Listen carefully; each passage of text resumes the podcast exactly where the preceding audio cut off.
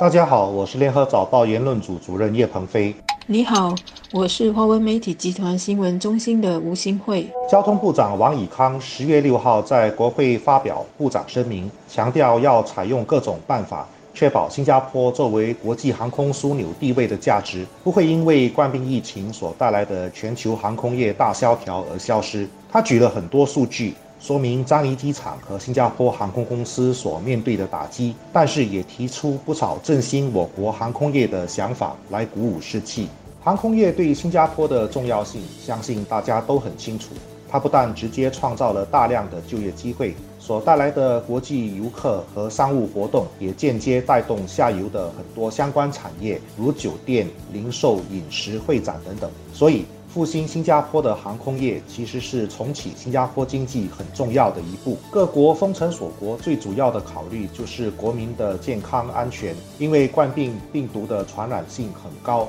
所以各国都担心输入性病例会引发另一波的大规模传染。如何消除这个担忧，就成为航空业能不能够成功恢复活动的关键因素。而主要的答案就在于能不能够快速准确的检出出。飞机乘客的健康状况。新加坡人爱旅行，对我们的樟宜机场应该是有感情的。那是我们一年里可能一次，也可能好几次出国和回家的地方。现在呢，因为官兵疫情，飞机不飞，机场的大客大厦也冷冷清清的，看了是挺难过的。交通部长黄礼康在国会里发表。部长声明说明重整樟宜机场的航空枢纽地位的重要性时，提到了樟宜机场的第一个巴克大厦，也就是 T One，在一九八一年七月正式启用。那一个月，樟宜机场迎来了三十一万。八千多名乘客，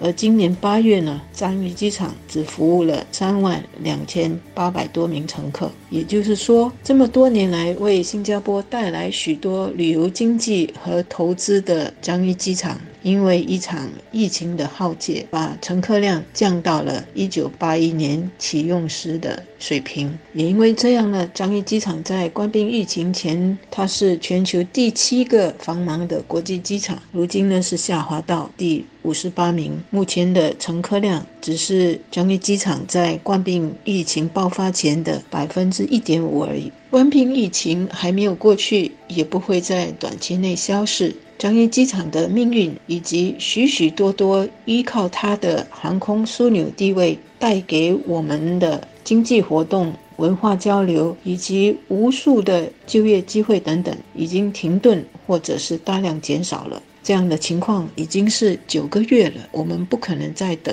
或者是停顿下去。虽然许多国家，包括新加坡在内，已经在努力的研发疫苗，但是呢，要能够广泛。发布疫苗还要经过一重一重的安全实验，所以王以康的部长声明要说的是，我们不可能无限期的等下去，在疫苗出现之前呢，必须想办法把我们的边境能够安全的重新开放，让樟宜机场能够逐步的恢复生气，也逐步恢复机场的航空枢纽地位。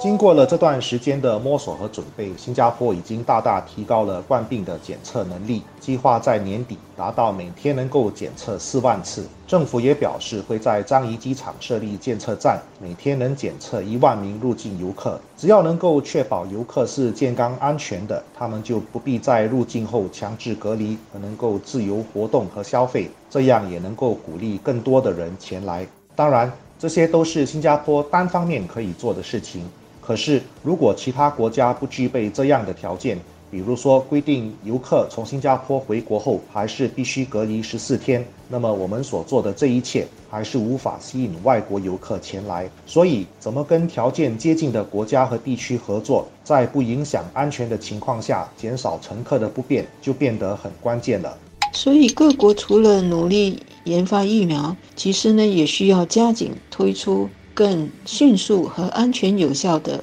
冠病检测，这样一来呢，冠病检测就能够取代一些隔离措施，让国家之间可以更安心的开放国门，让更多商务旅客可以进来，以及慢慢地让一般的旅客也能够恢复航空旅游。国际航空运输协会和国际机场协会发表了联合声明，呼吁各国的政府能够合作，为国际的旅客制定一套安全有效的冠病检测系统。目的呢，同样是为了用这个检测来取代隔离措施，进而呢就促进了更多航空旅游，更多的国家的边境开放。这两个协会的有关声明说，疫情呢给航空业造成的打击，已经使整个航空业面对了四千八百万份相关工作的流失，或者是面对流失的厄运。新加坡目前的做法是尽量跟更多的国家和地区建立互惠的绿色通道，让彼此的游客能够更安全和自由的旅行。虽然很多新加坡人很期待能够恢复出国旅行的日子，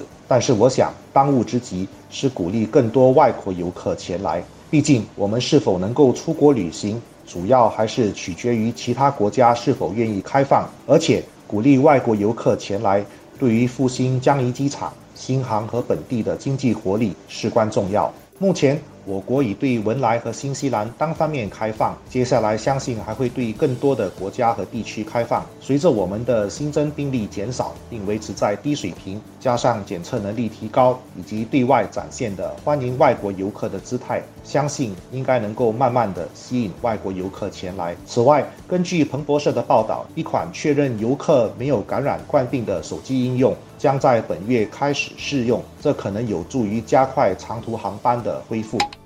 我们的樟宜机场已经设立了一个每天能为一万名乘客检测的设施，这个是为了为下来能够开放更多边境做好准备的。当局呢，接下来几个月也要在樟宜机场设立专用的实验室来检测样本。除了加强这个检测的能力和设施，我们新加坡也要跟许多国家协商。一方面呢，是开辟。互惠的绿色通道来增加商务旅游，同时呢，也准备单方面的向那些疫情稳定、社区感染率低，或者是他们的公共卫生系统呢跟新加坡一样比较安全的国家来设立这个旅游圈，这样呢，一般的旅客也能够来。一个好消息是。日本已经计划从下个月起允许日本人到十二个国家和地区旅游，那么新加坡是其中一个，只是目前还不清楚，到时呢，日本是不是也能够用官兵检测来取代